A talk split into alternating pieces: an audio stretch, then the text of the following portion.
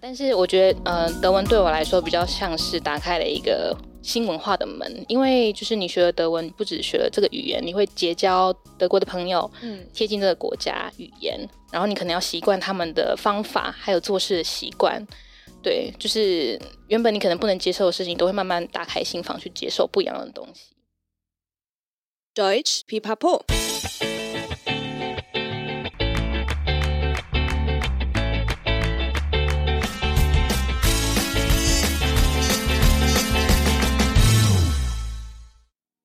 Hallöchen, willkommen zurück bei Deutsch Pipapo, deinem Podcast zum Deutsch lernen。欢迎再回到德语噼啪聊，最生活化的德语学习频道。我是 Bianca，又来到我们专访单元 Coffee Clutch mit Bianca，喝咖啡聊是非啦。这集请到韦任老师，他目前是在华语教学机构 TLI Taipei Language Institute 担任华语老师。让我们先欢迎他。Hello，各位听众，大家好。韦任老师以前是德语系的哦，我是因为刚好有机会认识了韦任老师，知道他是德语系的背景，就对他非常好奇，很想知道他目前华语老师职业怎么去相辅相成的呢？所以我就把他邀请到节目来一起好好聊一下喽。那我们也请韦任老师稍微跟我们介绍一下他自己吧。嗨，大家好，我是韦任。那我现在在华语教学机构 TLI 担任教学研发的角色。嗯。那我同时也是一名华语老师。那虽然我是一名华语老师，不过就像刚刚比安卡听到的，我大学的时候读的其实是德语系。对。那大学的时候也在德国交换过一年。嗯，那就要请韦任跟我们分享一下你在德国的生活好吗？好，这是我第一次去德国的时候，其实是大一。那时候我去欧洲旅行三个月，那我在不同的牧场还有农场打工换宿，然后也透过 c o u s u r f i n g 住在很多当地人的家。那其中一个半月就安排在德国跟奥地利旅行，嗯，那时候就认识了蛮多朋友，所以毕业之后我也都会回去找他们。啊、哦，真的还蛮特别的。那你在那边还有发生一些比较有趣的故事可以跟我们分享吗？有的，就是我记得我那时候德文真的不是很好，因为才大一嘛。那时候我去了一个牧场。那他们那个牧场主人英文也不是很好，常常发生一些很好笑的事情，比如说就是我们那时候是要挤牛奶，然后挤了牛奶之后，我们要那个桶子装着，然后拿去给小牛喝。然后那时候那个桶子呢，其实叫 Eimer。对，我不知道那个字是什么，但是我的 host 他叫 Isa，他就是想要我挤完牛奶之后，他说哦，去拿那个 Eimer Eimer。然后我就想说，什么是 Eimer？我不能查字典，然后因为手上也很脏，然后我说我一直听不懂。然后我就每一个工作室的东西都举起来给他看了一下，对，然后他就一直说不是不是，然后直到我最后真的找到了真正的 Eimer，就是那个童子。然后对，我觉得我应该一辈子都忘不了，伊泽跟我说 Eimer 的那个画面。Eimer 这个字可能对我来说也就是非常印象深刻，一定会印象很深刻，我会记一辈子，对不对？那你之后还有去当交换学生吗？对，那时候是大三，然后，但是我后来那时候再去德国的心情就不太一样，因为你已经在台湾学了德文，那时候的程度可能就是有 B1、B2 这样，但是我觉得我去了之后好像有学跟没学一样，就是什么都听不懂，而且就是要用德文生活，跟要用德文做学术，在课堂上，我觉得。是很不一样的事情，差异很大。嗯，对。那可以再跟我们聊一下，你那时候，比如说你有那边上了什么课之类的啊，或者差异比较大的地方是在哪？嗯，就是交换学生的那时候那个身份，其实你是可以选所有科系的课。对。那我就选过历史课，然后是历史系的。传播系的，还有语言中心开给交换学生那种比较简单的文学课，对。然后那时候我觉得最新奇的是大学的上课方式，因为其实如果你在台湾念德语系的话，我的学校的德语系，呃，我自己感觉是前面两年比较像是在语言学校上课，没有真的在探讨一个议题或做研究的感觉。嗯，是啊。对啊，这其实我觉得跟很多台湾人当留学生去德国，其实最大的挑战应该就是在这边。虽然我自己没有在台湾读过大学，但是我听过蛮多台湾人过去读大学，其实碰到的困扰都是跟你呃讲的差不多。因为除了语言上的挑战以外啊，再来就是你在德国读大学，其实你要够独立，然后自主性要很强嘛。因为其实呃学校的大大小小的东西都是你自己在掌控的，包括你自己想要修什么学。分，你要不要考什么试，其实学校只会给你一个大方向。所以德国还有很多读了十年都还没有毕业的学生，就是这样，太久了，真的很多。好，除了大学的一些文化冲击以外啊，那你对德国人还有德国的印象是什么呢？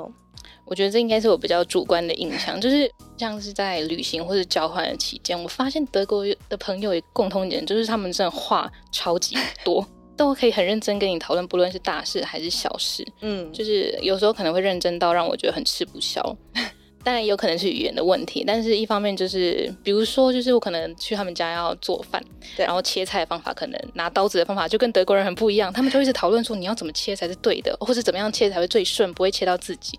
然后其实我就觉得那也不是重点嘛，就是我只要切好就好了。对，嗯、但德国人真的还蛮 比较不一样的是，真的是。是像你刚刚说的这个点，他们其实蛮仔细的，而且很多东西他们都蛮就是追根究底。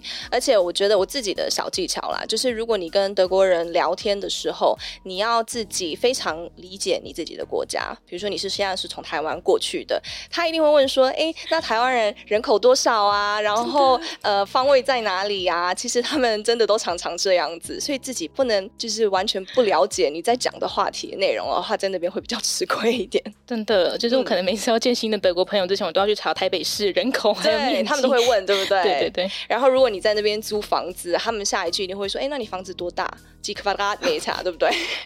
就是他们对数字会很敏感。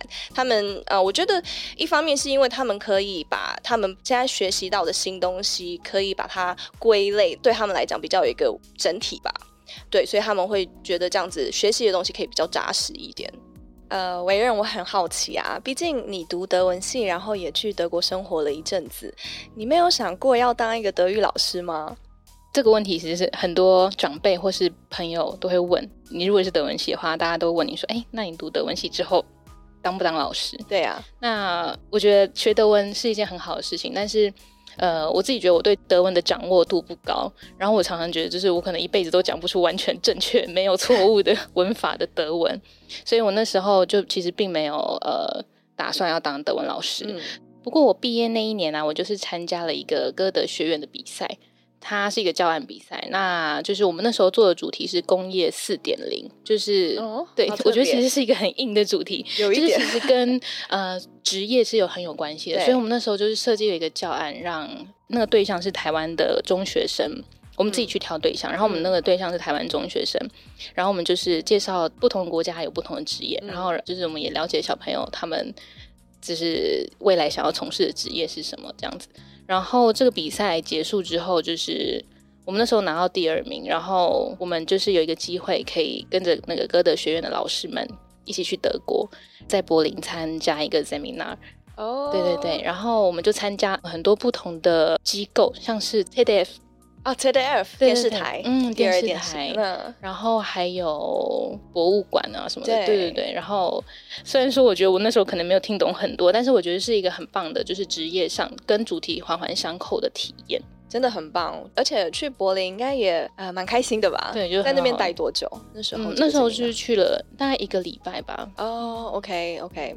那后来让你成为华语老师的契机是什么呢？嗯，就是呃，我会当中文老师，其实我觉得最大原因是因为我对语言还有语言教学这一块都很有兴趣。嗯，那我觉得我大学以前我其实是很崇尚西方文化的，然后但是毕业之后，就是因为可能对西方文化有一些了解之后，我就开始对东方的语言，像是韩文啊、广东话或是印地语这种比较古老的语言很有兴趣，所以有空就会去学。然后，所以我那时候就先后去参加了两个机构的师资培训，教华语的师资培训。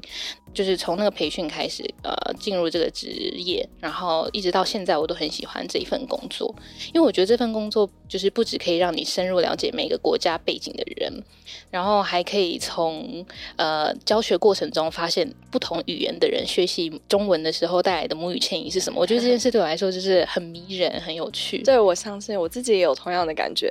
我当然虽然是反过来了，因为我变成我在教德文的时候，我还有机会学中文，因为我中文没那么好。然后跟我的学生呃一起上课的时候，其实我学到了很多，其实我自己本身的文化可以更深入的了解。然后还有尤其是语言这一块，对我来讲也帮助蛮大的。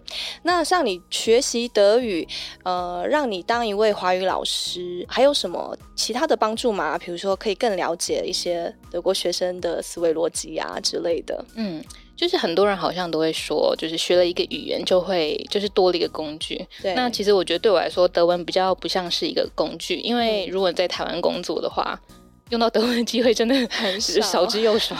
对啊，但是我觉得，呃，德文对我来说比较像是打开了一个新文化的门，因为就是你学了德文，不只学了这个语言，你会结交德国的朋友，嗯，贴近这个国家语言，然后你可能要习惯他们的方法，还有做事的习惯。对，就是原本你可能不能接受的事情，都会慢慢打开心房去接受不一样的东西。那如果是教学方面的话，我觉得就是因为。呃，其实我教过的德国学生并不多。那学校的教学法也会强调说，我们尽量使用中文教学。对，所以用德文来辅助教学状况比较少。可是如果我想，就是今天如果大家想要到德国教中文的话，那你的德文能力就会是一个很大的加分的项目。嗯，那你还有没有额外想要呃给一些想要当华语老师的人的一些建议吗？就我觉得学外语的人啊，就是很多都会想要到国外工作，那他们可能会考虑的呃其中一个职业方向就是当华语老师，但是他们可能又会不知道怎么开始，对，或是转行会遇到困难。那我觉得我会很推荐，就是先到华语教学机构培训、受训，然后再去教学。嗯。就是我之前自己试过，就是还没有到公司之前，我自己在外面找家教学生。但是没有很成功，然后也不是很有系统，一直到我在 TOI 教学了之后，经验累积的比较稳定，然后也比较快速。那还有一个就是，我觉得老师们可以多尝试学习第二或是第三外语，因为就是其实不只是德文。如果今天华语老师可以多了解不一样的语言的发音或是语法结构，那你会更知道要怎么纠正学生，嗯，对教学会很有帮助。就是你可以站在他们的角度去想，为什么他们会讲出这样子错误的语法。对啊，我觉得其实对我来说也是我有同样的想法，因为我现在教德文的话，其实我自己呃中文的基础其实也有，所以我教德文当下，我可以更理解说我现在的呃学生们他们是卡在哪一个地方，或哪一个地方需要用别的方式去跟他们讲解，会让他们更容易理解。委任，我们来聊聊 TLI 好了。那你觉得 TLI 是一个什么样子的学校？然后对你来说，在那边当华语老师，呃，有什么可以分享的？嗯，就是 TLI 是一个华语教学机构。那在机构里教书，其实是很适合刚起步想要尝试教华语的人。那因为在 TLI 有一套很完整的师资培训，如果你呃有这个热情，然后你努力受训，那你马上就可以学到一套有效率的教学方法。那对于非本科系但是又想当华语老师的人来说，也就是我，我觉得是非常实用的。就像是就是呃，其实市面上也有很多就是大学里面的华语中心，他们也会开华语师资班。但是这种的华语师资班通常就是把你培训完之后，你自己去外面找工作。但是 TLI 比较不一样的是，我们是一个呃生态圈，所以我们不是只是华语培训的机构，我们也是华语教学的机构。也就是你来培训了之后，你可以直接到我们的实体校或是线上当老师。嗯，对，所以我们有这样子的环境，所以我们才会自己培育我们自己的老师。所以是一个很完整的生态圈。那你在 TLI 这个机构里，让你学习到最多的是什么呢？我觉得让我最大开眼界的是 TLI 的教学法。嗯，这是一个就是我从来没有试过的语言教学，还有自己学习外语的方法。因为像大家都知道，台湾体制内语言教学方法就是课室内的这样子，可能就是你学了很久，但是你最后一句话都说不出来。对。但是在 TOI，我们很注重听力和口说，尤其是针对初级的学生，这一定会反映在老师的教学法上面。那我们就会用不同的方法，在一对一的课堂上让学生开口说话。可能会有人觉得说啊，你们一个六十年的老机构，就是用这种方法不会很过时吗？就是用了六十年这样子。但是其实这套教学法是真的是帮助很大的。老师当然也要跟着时代前进，就是说你到底要用什么辅助工具，要什么新颖的内容来丰富你的课堂。我自己会很希望说，就是我很希望我自己在学德文，或是我现在在学韩文的过程，都是用 TOI 的教学法在学。我觉得会对我语言学习有很大的帮助，因为我真的很想要学好新的外语。嗯，所以其实像你刚刚说的，就是学习语言的重点就是听力跟口说嘛。毕竟这是你学习语言的主要动机，就是你想要跟别的语言的人可以好好的沟通，可以去说话。因为你到了德国之后，就像你刚刚一开始说的，你在台湾虽然学了德文之后，到那边好像都很难开口跟大家沟通的话，那这样子好像也没有达到目的。听起来 ELI 的教学方式真的是很活泼啊，对不对？嗯，对，没错。那还有一点很棒的是，因为就是 TLI 和很多各国的外交机构还有大企业合作，所以老师在这个地方就有很多机会可以跟很有天分或是在社会上有一定地位的学生进行交流跟学习。嗯，那我教过一个我自己觉得特别的学生，是他是一个国家地理频道的故事员，然后他很想要用中文学会如何进行环保议题的演讲。那因为我自己本身就对于环境还有自然议题也很有兴趣，所以我在上这位学生的课的时候，我自己都会觉得我收获很多，然后我相信比昂卡也有这样子的满足跟成就感吧。对，我也有，因为我觉得其实就像我们说，我们虽然自己在教学当中。你原本教学的动机是，你也希望看到别人跟着你一起成长，我觉得是很有成就感的地方。但是有时候你在教学的过程，其实你要教的内容对你来讲也是一个很大的收获。那现在毕竟全球都有这个疫情的问题，那对 TLI 来讲，这两年有什么改变吗？其实我们呃，在疫情发生之前，我们就已经就是在做线上的教学。对，那我们有自己的线上教学平台。那我们的平台上面呢，不是只有上课的功能，我们呃根据我们的教学法，为老师还有学生设计了学习进度的追踪，然后还有考试跟作业系统，还有我们自己的数位教材等等，嗯、就是可以让学生更轻易的可以学习中文。像我自己可能是一个很喜欢上线上课的老师，我可能有时候就是早上五六点起来上课，然后上完课之后，哦、对，就是再去上班，嗯。你是早上五点先上线上的课程，然后再去学校对上班那样子。对对对，哇，我五点好像应该还在睡觉，真的很早。那这样听起来好像也没有太大的影响，反而是一个转移到线上发展的一个好机会嘛。呃，真的很快又来到我们节目的尾声。那因为我们毕竟是一个德语学习平台，还是要请呃维任老师用德语来分享一下你的座右铭。你都用什么话来鼓励你自己呢？嗯，就是我想要跟大家分享的一句话，可能是呃，Alles hat ein Ende, nor divorce hat zwei。我真的很喜欢这一句，我自己在我的 IG 之前有分享过，真的很可爱。你帮我们解释一下好不好？嗯，这句话是，哎，我印象很深刻，是我大学第一堂翻译课的句子。嗯，我一直记得它到现在，因为这句话实在是太有德国的味道了。